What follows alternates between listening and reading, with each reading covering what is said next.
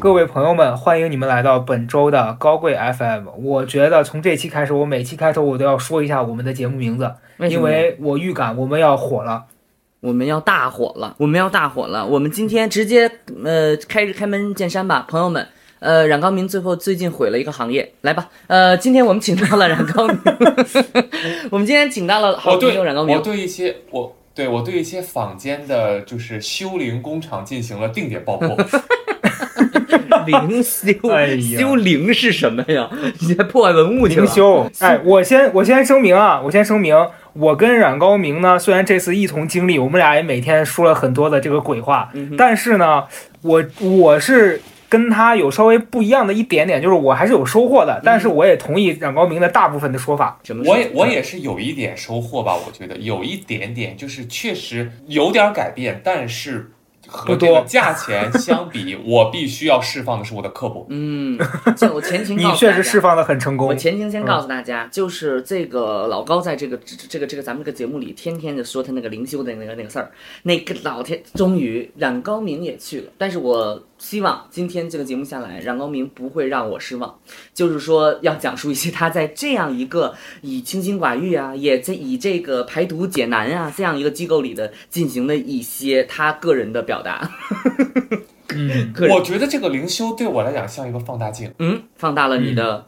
嗯，恶意因为很多很多人是放大了他们的一些对于生活可能忽略掉的那些感知和错过的那些美好，他单纯的把我的恶意消减了。我懂了，我懂了。我还记得第一天晚上，冉光明是从上海坐了一下午的这个高铁，而且大雨，他就赶到这个酒店的时候已经是半夜了。嗯然后我他一进门我就醒了，然后我俩就简单的聊了几句，我就跟他说我好累啊，因为我这趟去我不是上课，我已经上过课了。嗯我呢是去做这个志愿者，也就是他他叫义工，嗯，对嗯，对，这个义工呢美其名曰就是说不收钱给他免费劳动力服务，免费劳动力。对，冉高明去嗯去的时候，我当时心里真的不瞒各位，咯噔一下呀。我心想啊，冉高明都要去了，这社会怎么了？后来发现捋顺了，他没花钱，是不是啊、你没花钱吧？你没花钱吧？对对，是哎这个时候就要感谢一下，就是我们公司的金静女士，然后出资。去年送我的生日礼物，结果我今年才去，整拖了一年，各种有事儿。你知道这中途我对这个，因为随着我逐渐的有事儿，嗯每一次它都卡在了我的电商大促节点，就是这个灵这个灵修有一种 buff，就是有一种老子就是不让你挣钱，就是让你要在最崩溃的时候来，所以我每次都要卡一个非常难的缝。这次也是，我前一天刚在上海出差，我当天到了上海，主持到一半，结尾我都没有主持，那些大佬都没有听到我精彩的结尾主持词，我他妈的就赶到高铁站去，为了赶上这个灵修上海下大暴雨，我坐着飞机取消，坐了个高铁到了北京十一点南站，打了一辆车，花了老子五百块钱看了后半夜一点，看了后半夜一点的长城，然后到达了那个乡村酒店，办理了入住进去了。哎呦哎嗯呦，听听吧听听吧，呃，完全没有任何的收获。这个人在精神上、措辞上、文明水平上，请说说而且 我怎么感觉他这一趟下来之后，他变得更凶了呢？更厉害了，更厉害了。他他 哎他我不得不说他他他他消奸了，他以别人的这个痛苦和悲伤为这个磨刀石，把自己削尖了。他刚才提到一个人金靖，嗯我跟大家解释一下为什么金靖会送冉高明去这个地方呢哦？因为我现在讲这段呢，就是说金靖，我金靖为什么会送冉高明去嗯？因为去年我录了一期播客，因为我在我上完那个课之后，我就跟大家分享我的这个心得体验。金靖听了很有感触，嗯然后呢，金靖就约我吃了一顿饭，嗯然后吃完饭，金靖就做了一个决定，嗯他把冉高明和另外一个也是这个怎么讲呢？生活中的这个行行走的小炸弹吧，给他送去了这个灵修的地方。哎呦哎呦，然后那个女孩儿，她当时应该是在一个月，她当时在一个月之后，她就去上了课。上完课，我当时就充满了期待。我跟这女孩儿打电话，我说你怎么样，收获怎么样？这女孩儿跟我说，哼，我在课上我就站起来说，老师，我觉得你不尊重女性。看看吧，看看咱这金姐送去的人，一个站起来说老师不尊重女性，另外一个呢也好不到哪儿去。另外一个是不自自己不尊重所有所有的人，呃 这冉高明对不是这一次，所以啊，这个灵修啊，其实它的前情背景就是说，这个我发现你们这些个，哎呀，我发现你们这些明星好像都挺有心理压力的，是吧，高老师？哎哎哎，哎哎，这个时候开始就是开始就是往往往往捧杀流先走是吧？对，不是因为我发现曹德胜现在特别特别阴险，他就是说他自己不去。他不光要羞辱我们去的人，他还要把我们往那 违法犯罪的那块推。没有违法犯罪，不是，我给你这是这是拉曹德胜，矛盾嘛。这是曹德胜一贯的对对，这曹德胜一贯的语言风格，先把你抬高抬高，然后拉高再往你往的期待同时下摔拉高 拉高听众对你的恶意，然后他狠狠的亲手把你扔下去。这是拉对真的面啊！不是你们这个确实是啊，这个心里有压力的人会去吗？就以有以这个每天工作压力比较大，以及这个相对来讲时间比较充裕的人为主。然后你们去了之后，这这高高阿成去的朋友们，他是蛮有收获的，因为他一直就是他虽然就是爱与恨交织着在一起吧，反正他老是提这事儿。但是冉高明，我特别期待，就是冉高明整个这个过程里边，如果用三个关键词，你来总结一下是什么情况？如果用三个关键词让我来总结一下，是吗？嗯高能预警啊，高能预警！给嗯，我觉得是包含了传销，然后第一个就可以了。哇有洗脑啊等一切，因为要给听众们解释一下，因为单听传销他听不懂，传销包含着洗脑、发展下线和拉拉新哦三个三个哇板块塞，这第一个关键词就衍生出了这么多这个不堪入耳的。不是，第二个呢？已经把人家商业模式说出来第，二个呢，就是扭曲，啊 扭曲，为什么？扭曲没有对你一些你现有的一些，就是甚至是这个呃星汉词典里的一些定义进行扭曲。哦，去啊重新解读。呃呃，你我觉得重新解读是一个更加高雅的表达。对这事儿，那个黄志忠老师特别擅长啊，他上来就这题，他不是这个题，你得重新看一下了，是不是这路子？对对对、嗯对，然后还有什么呢？我想一下，嗯，就是闲的。你看，你看，我就知道第三，想听我的三个词嘛。我第一个词，呃，我觉得就是说困惑。第二个词是疲惫，第三个词是第三个词是滚吧，滚吧。不是这个是你作为志愿者的心理是吗？对哎，这次那挺不错的，我们这次迎来了一个新学员，这个行业的新学员，又迎来了一个转正的这个免费劳动力，我们多角度、多维度的呢，一起走进现代。哎但我先，我想，我想先提问一下高嘉诚，就是在我分享完这三篇的感受和你分享完之后，有撼动到你曾经在这个课堂上得到的救赎吗？我觉得，我觉得你用“救赎”这个词有点大，但是我我先咱这样讲吧，就是我我作为我曾扭曲。我对冉高明现在开始用扭曲这套来对付我了。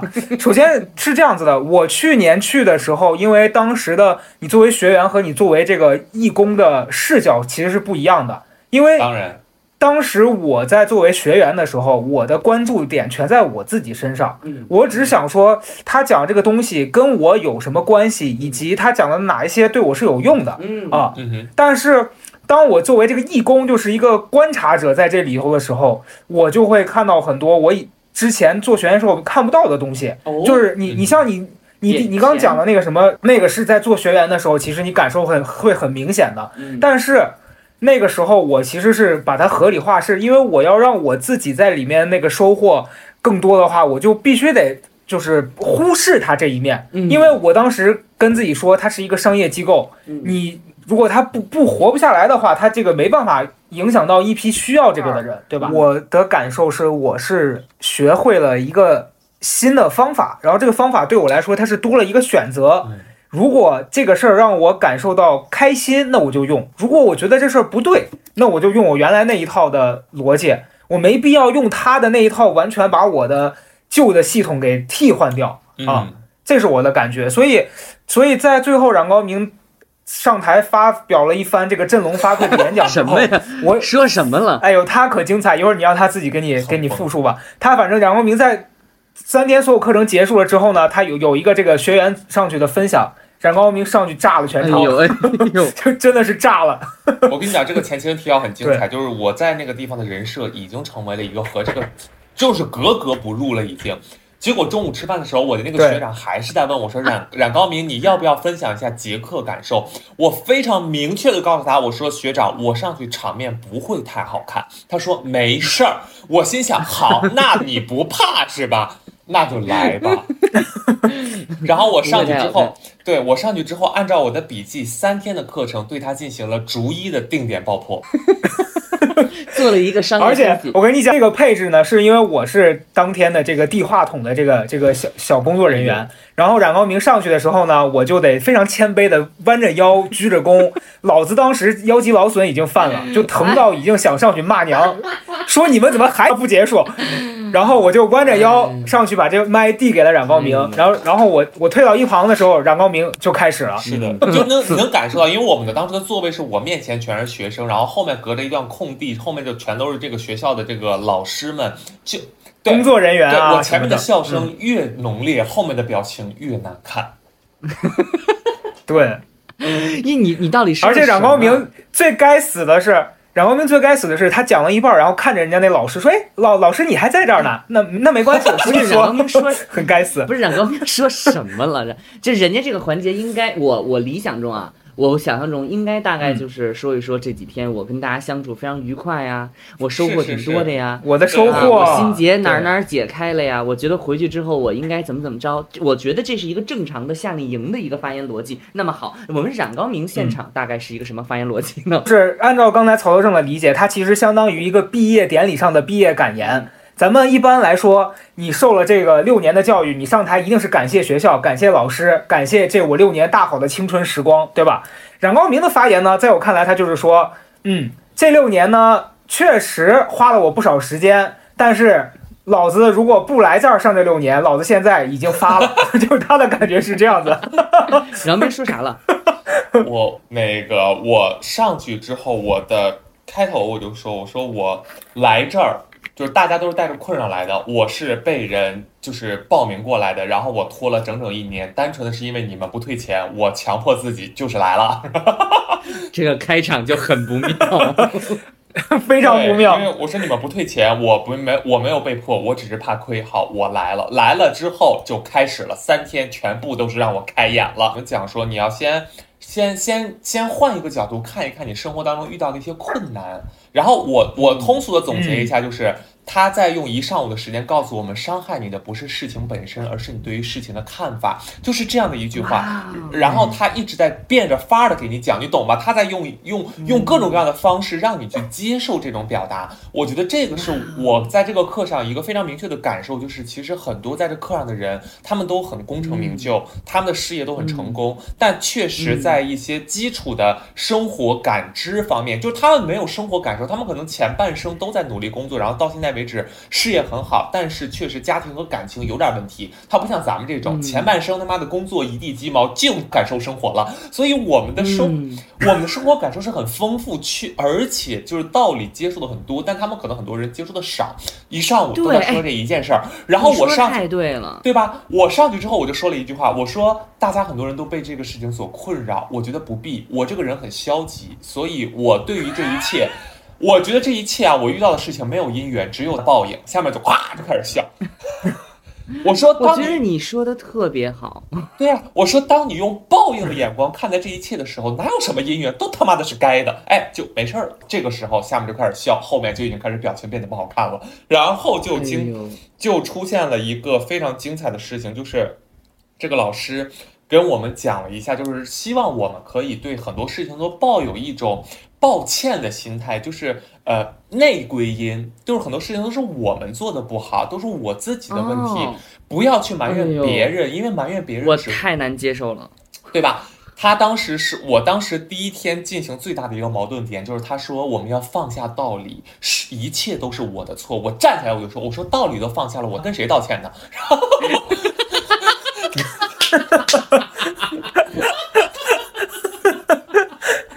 真的很很凶，而且 冉高明是这样子的，他先开始呢是偷偷的在那个我俩在通过这个微信在沟通，他就发出了很多质疑，然后我跟他讲说，我说确实有一些我也是不理解的，然后紧接着没过多久，他就举手站起来了，然后就是 说了刚才那句话。我在底下，我整个大为震撼。当然没有他妈，就我站起来，我说老师，如果连道理都放下了，请问我在给什么东西道歉呢？哇，我当时已经觉得我的 我的素质达到了巅峰。哎，我好想去啊，就没有人带我去。因为带我去的话，这个机机构绝对是最后一次办办学了。咱俩如果一起去，这个机构就会从灵修变成一个屠宰机构，必须有两个人当场死在那，就是咱们俩。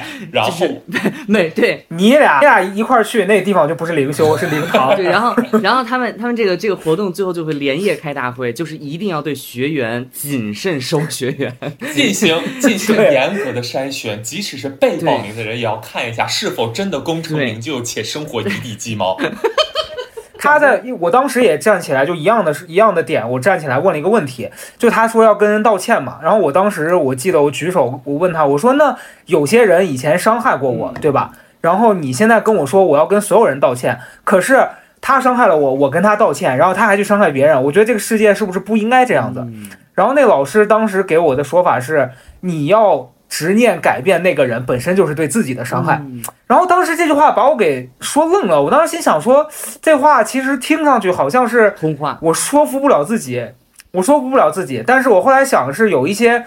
就是过去的事儿，肯定那人已经消失了八百辈子了。然后我现在拿之前他让我不舒服的那个感觉，我让自己难受，这个事儿是我确实可以改改的。就是我不想这个事儿，我让它过去了啊。但是我在时隔一年，我在听这个话，我还是觉得说，就是你放下一切这个东西，它就是一个比较大的话。然后你你确实不经不起细想，不，那你又得再去了。你又得再去了。你时隔一年，你之前听进去了，你现在是以这个志愿者身份去的，你听不进去，你还得我跟你讲，咱们这个模，咱们这个模仿欲望这本书啊，讲了人都是相互模仿的。在冉高明进行了这番发言发言之后呢，人家上周。又邀我去做这个义工，我说什么？我说 no。你就你就模仿了什么呀？你就模仿什么？你就模仿拒绝？模仿了冉高明啊！这个我等下再讲，因为我确实这次我的感受，我我不是因为冉高明表达不好，我觉得我不去了，而是我真的觉得这事儿你自己体验一次，不知道冉高明印象深不深刻？他就说你要修这个愿意，嗯，你懂吧？愿意，我愿意，就是你要你要让自己去做一些你不愿意做的事儿。然后在这个过程当中，你会，我觉得有一些情况下，它确实是对的。就是如果你，比如说，原来我是一个不愿意去体验新鲜事物的人，那我让我自己多愿意一些。我不愿意听从别人建议，但我现在在我可能的情况下，我尝试多一种可能性，这个是 OK 的。但是我明明知道一件事情它做起来它就是那样，我还强迫自己愿意，那我觉得这就是 PUA。对，我觉得这个愿意挺挺挺健康的呀。你生活当中的事情就分为能干。和绝对不能干两种事儿，你那绝对不能干的事儿，你愿意，别人也不愿意，那你就要出问题。那你那能干的事儿里边，就分为可以干、必须干和。可以不干的，那你肯定就是可能性更高了嘛？就这话没问题啊。我觉得这不我之前就你说那个说 yes 嘛，对不对？就是一切都多多多说 yes 嘛，不拒绝嘛，我挺好。接下来咱们往下继续捋咱们冉高明的第二个发言重点。好的，来我来了啊啊！上午不是我们用报应两个字结束了一上午的课堂，然后。下午的时候呢，就说这个出认错，认错这个事情就是出现了我第一个矛盾点，就是道理都放下了，我在给什么东西认错？然后这个老师呢，就是确实可能没有想到这个课上有一个人还是带着这种审视的态度在上课。我觉得我要说一下我的前情，就是我因为被这个课割了，我割了这个课太久，以及我其实自己确实也有一些思想上面，包括心情上会。让我自己心情不好的事儿，我觉得我是有必要做这个灵修的，我才去的。我不是一个完完全全。不需要这个课程的人，对我不是砸场的心态去的，所以这会让我有另外一个心态，就是对这个课有过高的期待。其实，如果我现在在冷静下来思考，如果说他上午讲的这些东西跟我没关系，我其实是可以完全走神儿的。但你知道，我在那一刻的时候，我非常认真的记笔记，我觉得我记下的每一个东西应该都可以为我所用。但是当我有这样的心态的时候，其实这些事情就开始变得有些奇怪了。所以这才你在找吗？你在找那个对我在拼命的找对我有用的东西是什么，所以我后来发现对我有用的东西并不多的时候，我就开始对我就是如此高的期待这件事情的预期产生了这个误差，以及有了情绪。当然，这可能就要用老师说的那句话，叫做第二天呢叫都可以啊，臣服。对于一个事情的臣服和都可以，就是你要接受它就是没有那么有用这件事儿。但是我不接受，老子他妈花了 一万四，你没用。朋友们，终于咱们就说点破了重点了。经济基础决定上层建筑，你觉得这个花的钱太多的时候，你难免就要觉得过高的期望。就像我在苹果店里边必须找他们家店长，我必须要告诉他我的手机爆炸跟你们有直接关系。我说我当时我手机就是突然变板砖了，我当时这半板砖呢，按他那个换法，他就可以给我直接折价，也给你换了，也给你折价了。你还有什么不满意？按理说你没有了，但是我是。九千九百多块钱，刚买四个月，它就变板砖了。我四个月白扔了七千块钱，我怎么可能？我我当然意难平。所以这件事情就是，我觉得完全就是跟你花多少钱有特别重要的关系。是，所以而以及其实他们很多人不在乎这个钱，所以他们有很多困扰。他们但凡能够得到一点点的，就是感知，他们就会有特别大的那种被救赎的感受。我目前一直没有嘛。然后呢，就出现了当天下午，我认为。最震撼我三观的一件事情，那个老爷子，因为就是我问完了这个问题之后，我们下课休息的时候，很多人都过来跟我说，哇，你那个问题点醒了我，包括他们学长也说，你那个问题问的非常好。果不其然，再回去上课，老爷子就针对刚才我提的那个问题，又进行了一大番的讲述，最后搬出了一个我完全就是被他打懵，你知道吗？我在奇葩说的现场，我只会出现听不懂，但我很少被对面打懵，打懵，你懂吗？他说了什么呀？他说。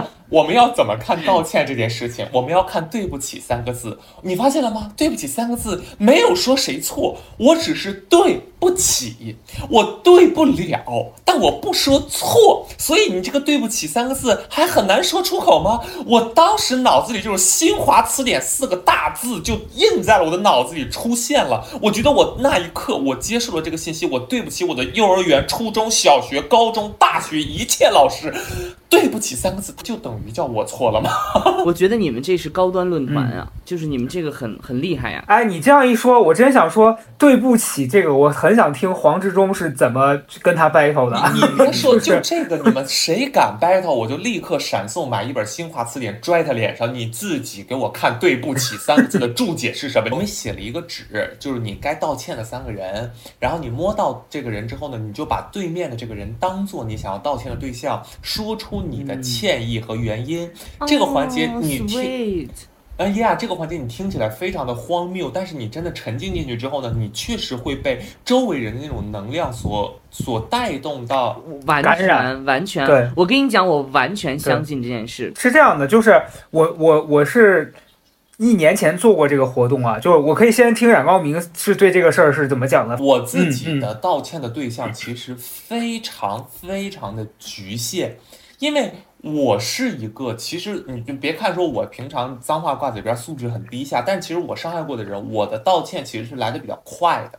就我是一个会平常就会给人发小作文的人，就如果说我真的伤害到了这个人，我觉得是我做的不对的话，我其实是比较擅长跟别人去这样的沟通的。所以在那样的环节里，如果你让我跟别人道歉，我可能真的好好像没有那么多特别明确的目标，然后我只是到最后一个，我摸到了一个女孩，然后她说她要给自己道歉，我觉得哦好像可以给自己道歉，我就跟自己说了说话，然后觉得说哦好像还可以让我有感觉，我也有。就是所谓的那种流泪啊，这些我有，但是当你摘下来眼罩的那一刻，我就清醒了。我清醒的比别人快太多了。就是我摘下眼罩，灯一亮，我就哦操，来吧。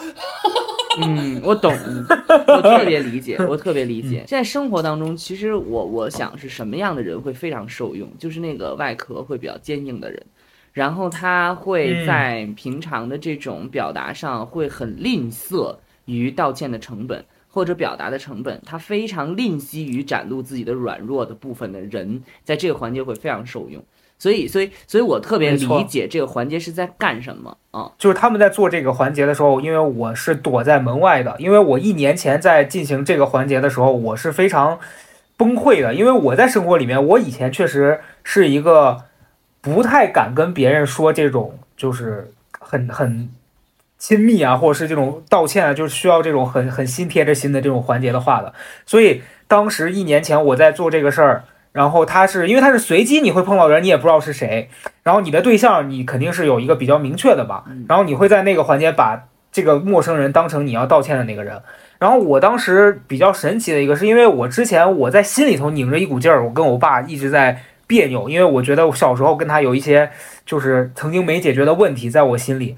然后我在那个环节的时候就很很很奇妙吧，我觉得就是那个环境它是很很有嗯魔力的。我遇到了一个年纪、身高各方面都跟我爸很像的这样的一个陌生人。嗯然后那在我道歉的那个之后呢，对方那个大叔他就哭了嗯啊，然后他哭了，他他就抱着我跟我说：“你要相信那个你你的爸爸是很爱你的。”就是在那个环节下，你还是很动容的，因为会给我一个感觉是一个陌生人，你都可以跟他说这个话，你为什么对着你真实的父亲你说不出来呢？就是他会在这个地方给你给你那个能量，对。但是这就是为什么你刚刚说不太，我不太可能回去做第二次这样的事儿，就是他这个就相当于一个魔法，你在第一次用的时候是零的，如果你第一次失败了，你第二次可能用也就失败了。啊像采耳，你只有第一次的时候觉得特别舒服、特痒痒，你第二次、二三次你老捅捂对耳朵，你就没有那感觉了。咱们这举着例子也特绝。你你可能就发炎了，对，呃，可能是因为我的工作关系，我是镜头前的工作，我就需要把我的情绪放大，所以我在生活当中也不自觉的会把我的很多情绪放大，无论是感恩还是道歉。然后晚上看了一部就是非常玄学的电影，算励志片吗？我甚至可以定义为是科幻片了，已经，就是它励志的角度有些离，你知道吗？我觉得这个可以作为开头哎，你说它是励志片吗？那我觉得它是一个科幻片。OK，它励志的太，它它是用一种 magic 在励志的，我个人感觉，大概就是有一个就是玩世不羁的男孩儿，然后后来有一天做体操的，然后摔断了十七根大腿骨，然后哇就觉得 Oh my gosh，你下半辈子基本就是躺了，然后。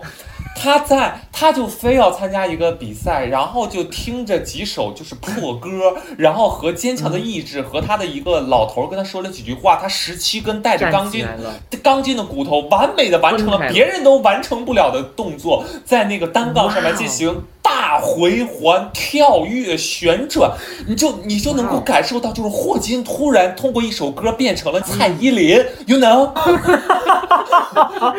太冒犯了，真的，太你这个例子同时得罪了霍金和 蔡依林，你别 东西方的这个马蜂窝都让你捅了，一石多鸟，文艺科学全部轰炸。对不起，对不起，但是就是我虽然很极端，但是这个电影就是传达了一个这样的东西。第二天让我们分享这个电影的感受，我确实没有什么感受，因为我原来做编导，我也拉过片儿，我觉得这个片儿妈的拍的太奇妙了，然后我没有办法站起来说，我觉得这是一部科幻片，我觉得会毁灭大家整个课程的体验。但是我们有一个环节是有一个很大的厅，我们两两一组，我们从这头走到那头，每走一步就要说出一个自己的缺点，然后并且就大喊哦，就冉高明，你是一个那个不安的人，但是我喜欢我自己。冉高明，我是一个呃什么焦虑的人，但是我喜欢我自己。就是你一直喊，一直喊，一直喊。当所有人都在这个场合里喊出自己的缺点的时候，你确实会觉得你可以喊得出来，很震撼对，你会嗯震撼，你会流泪，你会跟着一起喊。到我们中途有一个人，我觉得那个人他是真的点醒了我对于这个环节的警惕，你懂吗？给了我们一个单子，那个单子上面有很多的缺陷，什么小心眼啊，什么这这边那个的，甚至还有娘娘腔啊！我看到娘娘腔三个字的时候，我当时就受到了羞辱啊！挑起男女对立，这个机构必须得死。然后。我们就彼此喊什么焦虑不安，我的右侧就突然传出了一个大哥说：“你是一个傻逼，但是我喜欢我自己。”哇，你知道吗？傻逼两个字振聋发聩。你那一刻我就两个感受，第一个就是大哥真勇敢，第二个中国文化真的博大精深。那些什么焦虑啊、不安、委屈、虚伪，在傻逼面前完全听不见，真的完全听不见。你就仿佛那通篇纸一百多个缺点用二字全部囊括，国骂果然名不虚传。这个。我当天就分享了这件事情，说我是一个傻逼，但是我喜欢我自己。好，包括不仅限于刚才一切的缺点。第二步，你就要反思。可是这个时候是人家是自己评价呀，也不一定是这样啊，人家可能就是举这个这个文字在这个时候他只是对自己说呀，没有人真的会觉得自己是，对吧？他只是自己，你只是听起来了。我是一个焦虑的人，但是我喜欢我自己。我如果说啊，我不喜欢一个焦虑的自己，就大家可能感受不到共鸣。我们就拿最极端的，我是一个傻逼，但是我喜欢我自己。你是不是听起来觉得哦，真的吗？你是大傻逼哦。这个时候你对这个环节就要产生一个问号。所以这也是我当天就是一个巨大的，我对这个环节巨大的就是挑战和疑虑，就来自我有些缺点，我觉得人就是没有办法接受的。我我不接受我自己焦虑，我不接受我自己不安，我凭什么要喜欢一个那样的我自己啊？我你太对了，对呀，一个不安的自己，一个焦虑的自己，一个虚伪的自己，我还要喜欢我自己，我特别理解这个逻辑。高成，你要讲吗？就是我生活里面，我不会对自己有那么多的这个评判的评判。咱咱听众听众对我也熟悉了，我都一般干嘛？我评判别人，对吧？你突然一突然一下让我上来说我自己，但我当时就懵了，因为。我在做那个的第一反应，我是在想，我说我要说什么呢？然后甚至还有一些小心思是，当我听见旁边人用一些词，我说，哎，这我可以拿过来直接用。就是当时一开始你说说，你说说，大家都在交作业，这个人在这儿抄作业。但是我当时做的就很好笑，不自觉的我就加快了脚步，你就能看见，就那一排人，人人家是有速度限制的，我就仿佛是那刘翔，你知道吧，在争争冠军一样，我就走超快。这时候，这时候不简单了。这这老师突然出现，把我拦住了。老师一个一个这个七旬老人把我把我挡在了路中间，然后老师给了我一拳，真实的给了我一拳。老就不是打脸啊，就他捶了我一下，说你走这么快干嘛？然后最好笑的是，因为他很突然捶了我一拳，他捶捶了我一拳，我发出了哦的声音，你知道吗？然后我就感觉我的这声啊影响到了旁边的人，我旁边那女孩就笑了。然后就一度就失控，但确实，我当时他打完我那一下之后，我就认真在想，我说咱这钱既然都花了，对吧？我也不是别人掏的钱，感受一下。然后我后来想了几个，我确实我不喜欢我。谁？呃，影射谁？谁知道？肯定不是我呀，就是冉高明。对对，那时候我喊，我就说冉高明，你是一个爱贪便宜的人，我不喜欢你。但我喜欢我自己。就反正，对，反正当时我我就是他打完我之后，我就在想，我说那我既然沉浸，那我想想我确实有哪些事儿是我不喜欢。我喊完那个之后呢，我确实我当时也哭了。有很多人他他，我不知道他做这个事儿对他有有没有帮助，反正我觉得我认识到了我我的。不完美的地方，但是我确实觉得我不应该，我做不到，我因为这个事儿而喜欢我，但我至少不应该我有这样的特点而苛责自己。然后当时我在门外，我听见里面的声儿，我满手的鸡皮疙瘩，我就觉得，哎呦，我的妈呀，我的丫也就是这地方的这个能量是很奇怪的，嗯嗯，是的。然后我当时就就没敢进去。我觉得因为冉高明是一个比较抽离的人，尽量的融入了，他仍然被这个振聋发聩的国马。给点醒了生活当中的人，然后他很害怕这样评价自己，然后在某一个时刻，他必须喊出说你是一个什么样的人的时候，他选择那些词就很有意思，但是这个意思是。外人不足道的是他当下自己的理解，比如说很有可能，我觉得很有可能就是说我们彼此对自己的评价，某一时刻说出来那个词，让你所有身边的人突然觉得你很陌生，没有人想到你是这样看自己，没有人想到你会这样去形容自己。我觉得这是这个这种行为或者这个部分最有意思的地方。我突然想到有一个我原来看过的美剧叫《Good Place》，我不知道你们看没看过，就是所有的人都已经死了。然后他们去的是一个 叫 Good Place 的善地，然后呢，所有的人都以为这是一个天堂，然后但是他们在这个环境里不断的发现有一些不对的地方，比如说强迫症的人，他会发现跟他成为所谓灵魂伴侣的那个人是东西乱放的人，然后比如说一个就是必须要强强调。这个奢华生活的人跟他在一起的人毫无情调可言。后来他们就慢慢发现，其实在这个环境，这个不是 good place，这是一个地狱。所有的人在互相折磨，这里边就会就是是是让你在互相折磨里面，你要自己理解，你其实是有问题的，你要改过来。这是那个美剧所写的部分，然后那个美剧它是有社会学和人类学的背景的，所以他做了那个美剧。其实它里面有非常多的人类实验，我觉得我听下来感受是，我觉得这个东西很有意思，然后它也一定会有一些理论基础，然后就是落实到最后一个层面，就是不是所有人都对此能够消化，因为像那个 Good Place 里面也有一个人，就是他已经三季了。他一直不觉得自己有问题，他已经三季了，他不觉得自己有问题，就是就是会有这样的人的，就是他不觉得自己有问题，本身这件事情也没问题，你明白我意思吧？所以我觉得冉高明刚才说的很对，就是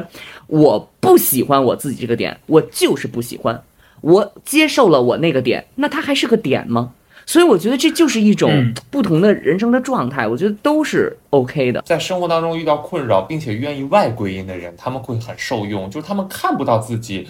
到底哦问题出现在哪儿？他通过这个喊的过程当中，他可以结合到前一天的课程，就是他知道啊，可能真的是我错了，我是一个太有强迫症的人，我是一个太有控制欲的人。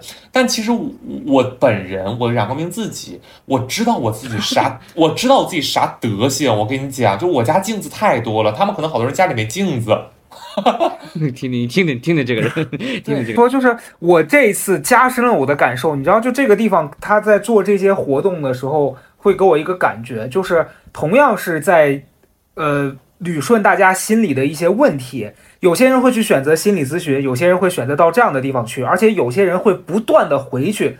就是他给我感觉是，就像有的人旅游，他会选择参加那种老年旅行团，他觉得人多热闹。嗯啊、还有人就愿意选择自驾。那这就是他，你要既然去的这个老年旅行团，你就得跟着人家这里面，这可能老头老太太喜欢的东西，就未必是年轻人会喜欢的，大家玩不到一块儿去。但是有的人就会觉得说，跟这些人在一起是很治愈的。我这次去的时候，我就我就有遇到一些。我第一天去的时候，我心情就很差。我当时跟冉高明有一天晚上，我俩还分享过，我说就是因为他这里面会有一些老学员会成为这个就是冉高明刚讲的那个学长的这样的身份去回去引导大家。但我当时回去，我观察到就是有一些人，我看到他，我觉得他凭什么可以引导大家呢？就是因为这个人他并没有在就是呃身心灵成长的这一块，他有那个足够的能量去帮助别人，以及他自己他都是一个半吊子。我就觉得第二天的时候，我跟冉高明在课间，我俩在聊天儿，就碰到了一个很让人尴尬的，就是一个一个他的那个学长吧，一个女女士，因为我能感受到他是想跟冉高明拉近关系，但我当时听到他的第一句话，我就深感不妙，因为他是这样说的，他过来指着我跟冉高明说：“哎，人家有这个心回来帮助别人，你将来会有吗？”听听，然后冉高明就冉高明已经收起了他的攻击性，没有跟他说滚吧。然后冉高明，然后冉高明说：“嗯，我尽量吧。”我当时觉得冉高明已经用尽他毕生的修养，对。然后呢，这个大姐又说了后半句，大姐说：“我告诉你，你想回来帮助，你还不一定排得到呢。我们这可是要排队的。”你听听，就是在情商各方面，我都觉得，哎呦，我的丫耶，真真的很妙。我说冉高明心里应该想是八宝山也得排呢，你先排上吧。非常想说一个点，我觉得冉高明刚才说一个话，让我觉得，哎，spark 一亮，就是他知道自己是什么样子。这句话我觉得很很对，很有意思。对，就是对，嗯，因为因为生活当中很多人，其实我我也有这种一个时刻，大家会觉得我特别尖锐，大家会觉得我攻击性特别强。我也不知道是谁给怎么留下这个印象，我真没觉得。但是我有一个点是说。我自己知道什么样子，其实是人有一种状况是尖锐且自洽。我觉得冉高明反正听起来就是你虽然某个时刻是尖锐，但且自洽，但是跟所谓的这个环境或者说现在大家的一个普遍认识，就认为自洽就不能有态度。自洽就不能尖锐，自洽就不能有这个自省。我觉得这是两回事儿。嗯，很很多人，我我其实接触很多很多人，我虽然没有去过，但我真的大概能理解，就是一个自审自审的能力，我自己是不是最好的自己？你不是的话，你要干什么？你怎么能做到最好的自己？然后所有的问题全部都是围绕着这个里边来的。大多数人可能会就来来这儿的一部分人，可能他们是在生活当中不敢承认自己是一个什么样的人的。就其实我我是嗯自洽也不自洽的一类，就是我知道我有哪些缺点，但是我也明确的知道我不喜欢我的这些缺点，所以这个环节他根本没有办法打到我的真正的内心里去。就是你，你刚才说这个，我就刚才写在我 Word 文档上，就我完全是这个感受。我写的是我不是，但我也不知道要干嘛，所以我得要学会接受自己。其实我听起来就是这个，今天的这个这个这个你分享的这个，包括你们这一套，我觉得仍然是有意义的。周围的人和包括我看到去了那个地方依然很痛苦的人，是他看到了这个问题，但他还试图就是要把这个问题推给别人，然后让别人告诉他说你这样是没问题的，然后我跟你一样很接受，然后他就发现有一个人跟他说这个话，他还是不够，他希望看到这个世界都跟他一样，他才 OK。就这样的人是另外一个极端。我觉得作为这个这个义工，我感觉我最大的感受啊，就是跟之前不一样，因为第一次去上课，我觉得冉高明。给了我一个启示，是他是去完之后可以可以保证，就是我看到你们这样之后，我觉得你们不 OK，我还我这样挺好的，我也更接受我原来的样子。我当时是我去了之后呢，我感受到我原来让我一些不快乐的地方，全是我自己给自己造成的。那我用你这套方法，我能让我不这样了，那也 OK。但我这一次去，我就真的发现人跟人是不一样的，然后你要接受这个世界上的各种各样的怪人。等一下，我可以跟你们分享。分享一个，就是这一次给我推荐了一个这个这这个一对一的咨询。我说到这个怪人，我最近也又我又再一次觉得我这个人真的是很有灵性。对 对，不是放屁，我就我我说我说到怪人，就是我那天就是那个时候嘛，咱们那个评论区啊，包括我自己平常抖音、小红书有很多人在。就是无端的那种，就是你知道吧？就是鸡同鸭讲。对，包括这两天不是又跟有一些做网红的朋友们在聊，就是说，呃，你在工作当中，其实你接触互联网，你其实最大的程度上在接受别人的表达，其中也是恶意这一块是最大程度接受恶意。这个恶意里面有有意有无意的，我其中对于有意的我不在意，对于无意的。我真的是以审视的心态。我那天就在群里面说，我说每一次看到这种互联网上，包括生活当中，生活当中跟我鸡同鸭讲的人，我基本不会生气，我就会沉默，我就会觉得这。完全是这个世界、这个社会对我的一次试炼，这真的不是鸡汤。我会觉得整个这个人群啊，整个这个世界呀，是一个大的计算模板，你知道吗？就跟那跑程序一样。嗯，他现在跑到我这儿来了，这人跑到我这儿来了，说的鸡同鸭讲，鸡的鸡头白脸的一通，我就会觉得这件事情，他首先跟我没有关系，其次我再一次的理解到我自己还是相对比较平和的。而且我相对来讲能听懂我身边人说的话，我就会觉得他现在的这一套鸡同鸭讲，只是对我的一次，你你懂那种感觉吗？他就是提醒你，提醒你，你其实那样做是对的。确实是能帮助到一些人。你知道，我我这次的感觉是，我有亲眼看到那种就是头头一天来这儿，然后就是丧眉大眼的，然后可能也特别过得不开心，然后他那几天负能量极其重。可是三天之后，这个人他因为他接受了一些他能用得到的工具吧，就我姑且理解为他在用这套工具让自己开心。有一个就年纪很大的一个阿姨，她头一天她就是可能她自己跟自己儿子什么媳妇儿关系都处得特别不好，但是她这种就是应该是属于那种上一辈的观念比较坚持、比较顽固的那种长辈。然后她以前因为她的这样的相处模式，让自己的生活变得很很多这个烦心事儿。后来他用了一些可能就是所谓的自我接纳，或者是任何当中课上的一种方法，他选择了改变，然后跟他的那个什么儿媳妇道歉之类的。后来第三天，你发现那阿姨变得很开心。就我我我在看到这种变化的时候，我还是觉得说这个人至少他这几天他是收有收获的。可是就是我我的警醒之处是在于，我觉得这不是说每个人都能像这阿姨一样。他有一些他问题就是很严重，他可能真的需要去看心理咨询。当中内心的焦虑和痛苦多半来自于没有办法和方法。我自己这样归纳，就是是我的能力不足。我的很多问题其实就续着你那句话，我缺的并不是。看待问题的方法，我缺的是解决问题的技能，但这个课并没有给我解决问题的技能。然后呢，我在这个课里可能更多的是能够尝试更大程度的去理解那些我本来觉得这些问题不应该出现在生活当中的人，因为他们可能确实没有办法看到，他们连看到这件事情都做不到。这个这个课是在帮大家进行看到，但是对于我们这种本来就相对清醒一点，或者说。就是能看见自己的人来讲，他有一点劲儿过了，你懂吗？就是他有点矫枉了。这个事情其实是我在这个课上完了之后，我我自己特别警惕的一件事儿。因为其实很多人在这个里面，他会把它当做是自己的一种开脱，no 啊？言论，他说我们难道没有言论自由吗？你当然有言论自由，就是你当然可以什么话都讲，但是有些话它是没有礼貌。就是他会让人觉得啊，我我接受我是一个傻逼，我接受我是一个焦虑的人，我接受我是一个不安的人，他会接受到 much 了。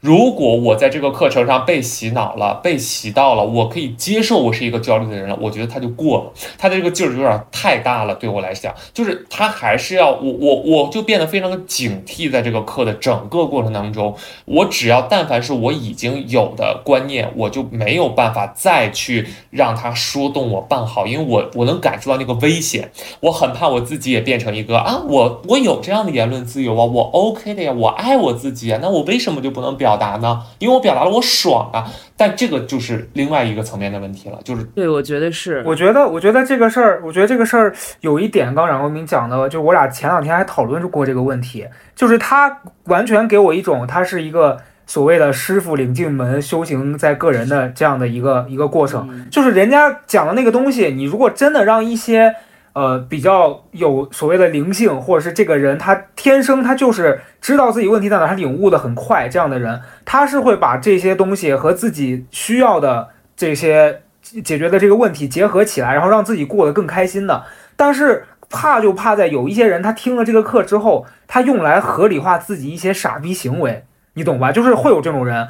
冉国明跟我分享了一个，说他们那学员就是完了说自己爱自己，然后他他真真的就是很很糟糕。他好像是自己那个放别人鸽子，然后说我要爱自己，就因为如果我就是迟到了，我再去我会太累，所以我觉得我爱自己，我朋友能理解。啊这个我觉得他就是笨，你知道吧？这种人就是笨，然后又还觉得自己学了一套东西，他用来合理化自己的错误的行为了。这种就我会觉得他挺信息过载警惕这件事，我觉得就是警惕，因为这也是我，呃，因为本来还有一个线下的一个活动，然后呢，我也是因为这件事情，我决定线下这个活动我不去了，因为我觉得这不是一个我想要的，呃，我身边，其实我即使我再去这个线下活动，我也是希望看到别，我写，我也希望是从别人身上的变化来反思我能学到什么东西的。自己的感受，就是我听到现在自己的感受，其实也可以分享给所有现在在听的朋友们。就是其实对于心理服心理也好，或者情绪也好，或者是情绪安抚也好，这个行业其实在未来几几年，我们之前在节目当中会提到，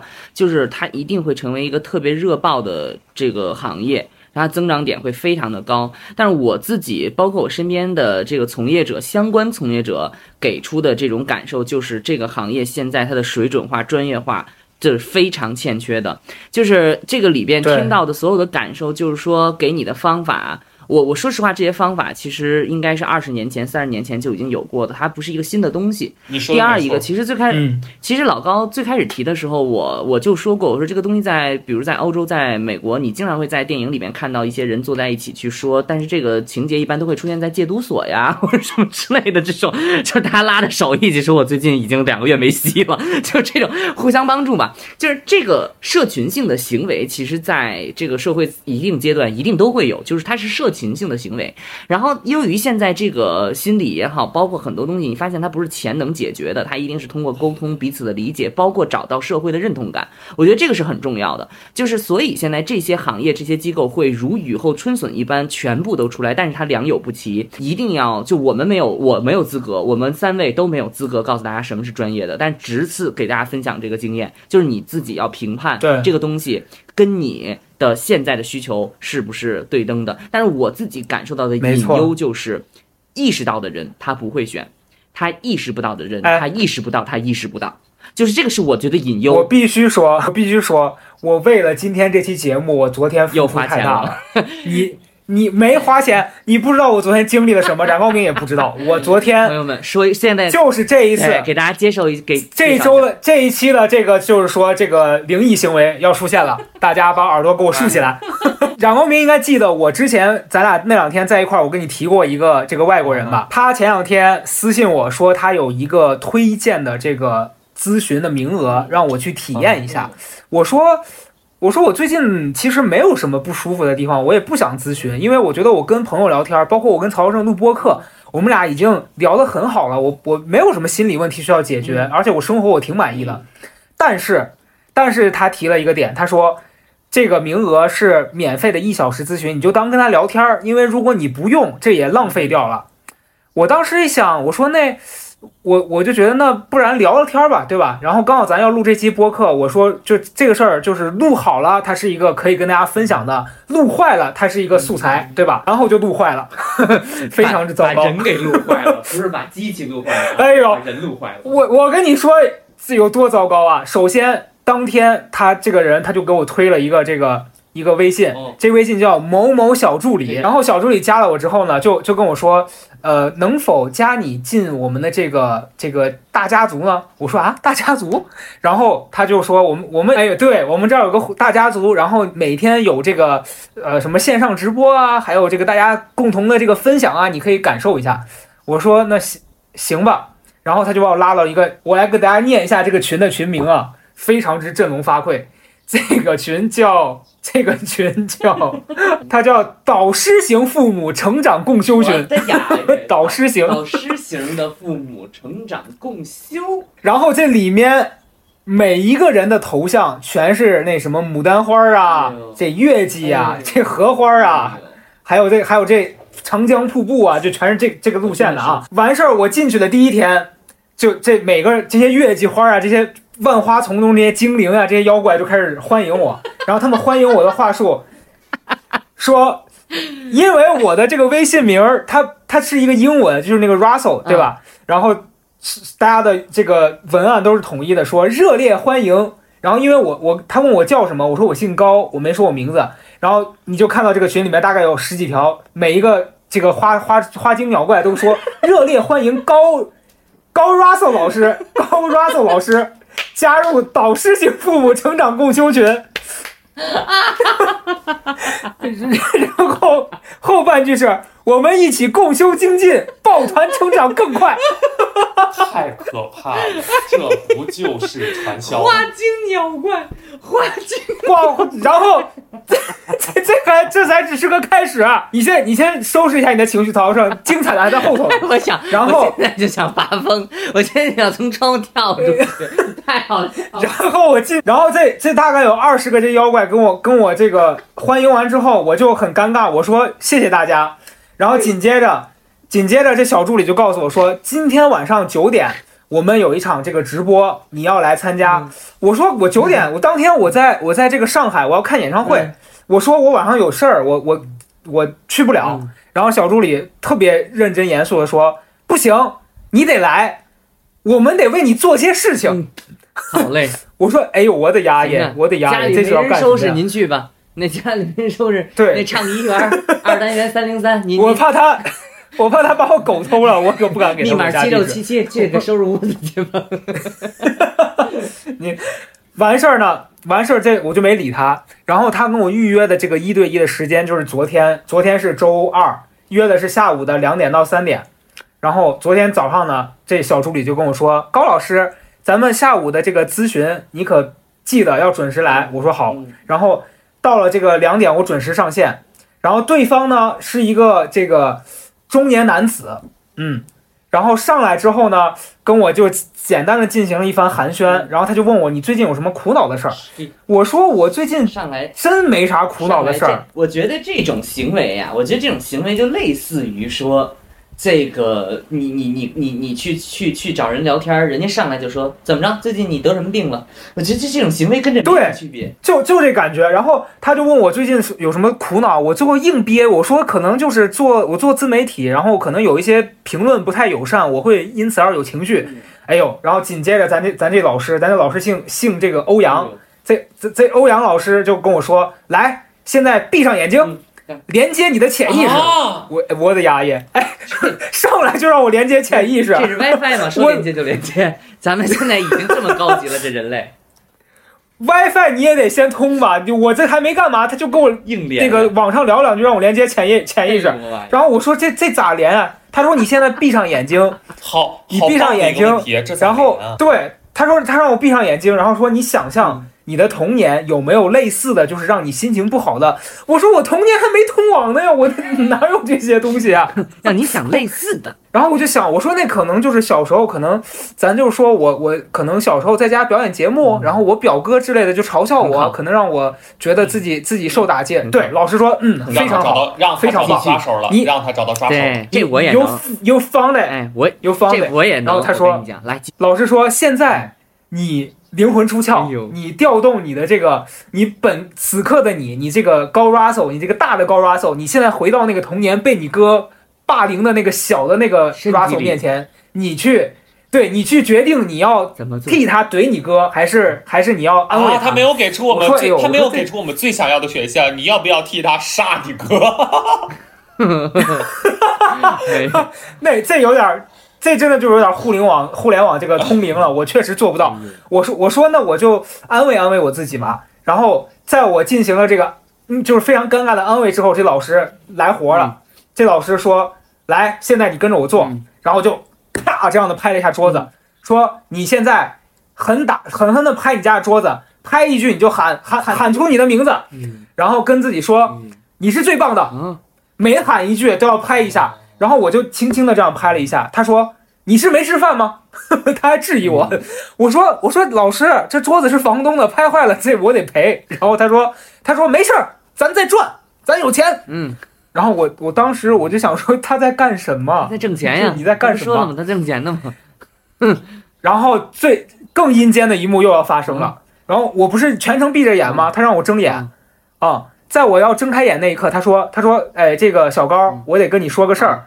你现在睁开眼呢，你会看到另外一位这个老师，这老师叫什么？类似什么军仪一类的吧？说咱这个军仪老师，他是作为这个观摩，他全程他会保密你的这一切，所以你不要不要担心啊。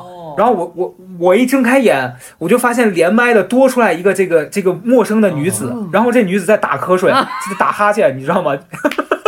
太我一睁眼，我太精彩我一睁眼，他在对着我对着我打哈欠。老师保密的方法就是睡着了，他根本听不见，他根本不睡了知道你在说什么。对嗯，对，然后最好笑的是，然后这不是快结束了嘛？这一个小时就就这样鬼使神差的过去了。然后这老师就特别像咱俩录播客，有时候碰到一些聊不动的嘉宾，曹德胜每次都说来来，高阿成总结一下吧。这欧阳老师用了同样的伎俩，说来这军仪老师，你说说吧，你说说这这你看到这高老师有什么变化？然后这军怡老师一边打哈欠一边说说，哎呀，我看到了他的变化，但我觉得他还可以更好。哦，更好就要开始付费了。哎呀，我的丫耶！我当时我内心我就想说，这是在干什么？这是在干什么？真的我真的，要在这儿说，我觉得相关的部门是时候该出来了，这些该出手了。真的太过分了，这绝真的得出手了绝对是属于是牛鬼蛇神，整个这个过程连蒙带骗带吓唬。然后现在这些人非常的多，我是有有耳闻，但我没有想到这个东西长得增长的这么快，你知道吗？因为我之前还有呢，啊，还有个小彩蛋呢。啊你知道，当这一切要结束的时候，这欧阳老师问了我一个什么问题吗？嗯什么？你你俩猜一下，来，你俩先一人给我一个猜测要，不要往那最阴间的、最阴间的地方猜。要来，要不要付费进行更进一步的提升？不他不是，问的大概是看看说出来 太糟糕太糟了了。欧阳老师问这问题，你拍你打着灯笼你都猜不对。他说：“小高，你一年能挣多少个 W 呀？” 阴不阴间？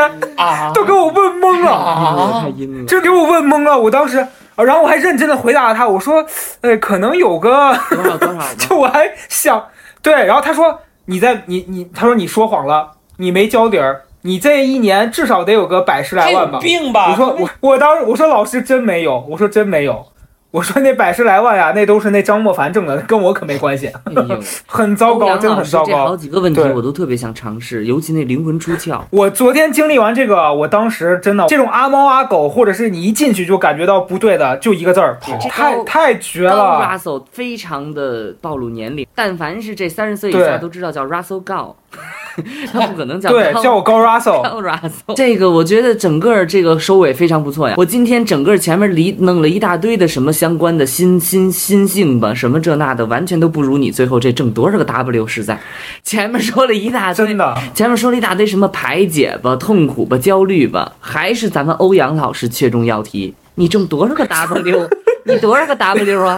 你百十来个 W？所以我必须说啊，跟跟这欧阳老师比起来，我只能说前面那个机构啊，嗯太正规太了，收敛了 简直可以得到国家的认可真的太还有一个东西呢，叫做转念，就是他希望啊他啊。希望我们可以在呃改变一个看问题的角度，虽然还是有点像车轱辘话，但是他用一个环节来做，其实我觉得在那个时候给了我一些感受。当你想要妄图让别人改变的时候，先看看自己是个什么东西。接地气，这一下这课卖不出去了。哎，咱们就是这句话，就是就是这个转念用了半个小时的时间教会我们一个道理，叫做啥锅配啥盖儿。这个过程，我觉得对我这几天的课程来讲，它这个环节可能会相对来讲有点用。有点用的点在于，就是我之前还是有的时候会因为别人的呃能力不够啊，或者说德不配位啊，让我觉得有一些不高兴，或者说是对我造成困扰。但这个过程整个走完了之后，我自己只能就是安慰自己是说，我就这我就这人，我遇到的也就这东西了。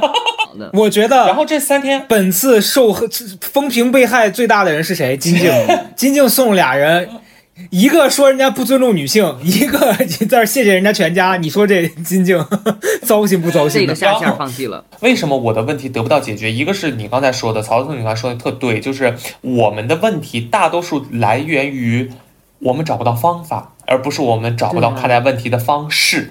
所以这个是我在这个课程当中嗯没有得到特别多救赎的一个根本原因。那这个课到底嗯给了我什么东西？我在这几天的日常生活当中，我在什么地方会突然告诉自己，我上过课，我应该有一点点改变呢？他说，一个真正好的方法是什么？你希望这件事情有一个什么样的结果，你就抱着有这样结果的时候，你的心态去做这件事情，去倒推。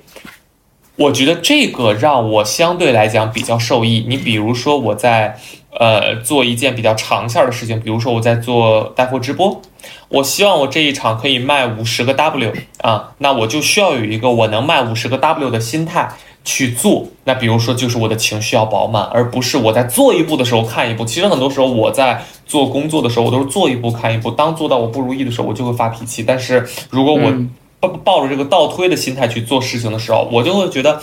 我要达成这个目标，我就要有这个心态。这过程当中出现的所有的事情，我都要用一个开心且乐观的心态去面对它、解决它。一切都是我的错，然后也许结果会不一样。虽然目前这个事情还没有做到过，没有得到过一个彻底的应用，但是我愿意给这个心态一个机会，我去在下一次工作的过程当中，我尝试这样的心态会不会让我变好。所以目前来讲，我是抱着一个期待且阳光的状态。但如果我做这个心态并没有让我的事情的结果变好的时候，咱们必须再约一次播客，我将彻底否定这三天。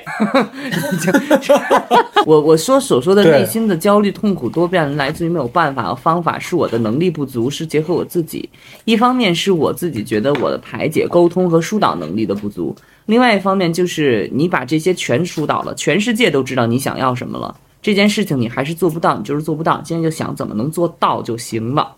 就是所以我觉得这个还是一个内容。然后我刚才其实特别有感触，就是咱们老高进那欧阳那群花精鸟鸟怪，其实你也能大概能感受到，听起来这个上了岁数的人比较多，然后年龄比较大的人比较多。其实可能这一部分人，其实他的学习能力不得不说，可能他没有那么强，信息获取的能力也不像今天咱们年轻的人这么的多，所以他只能用钱和消费的形式来把这个东西给解决。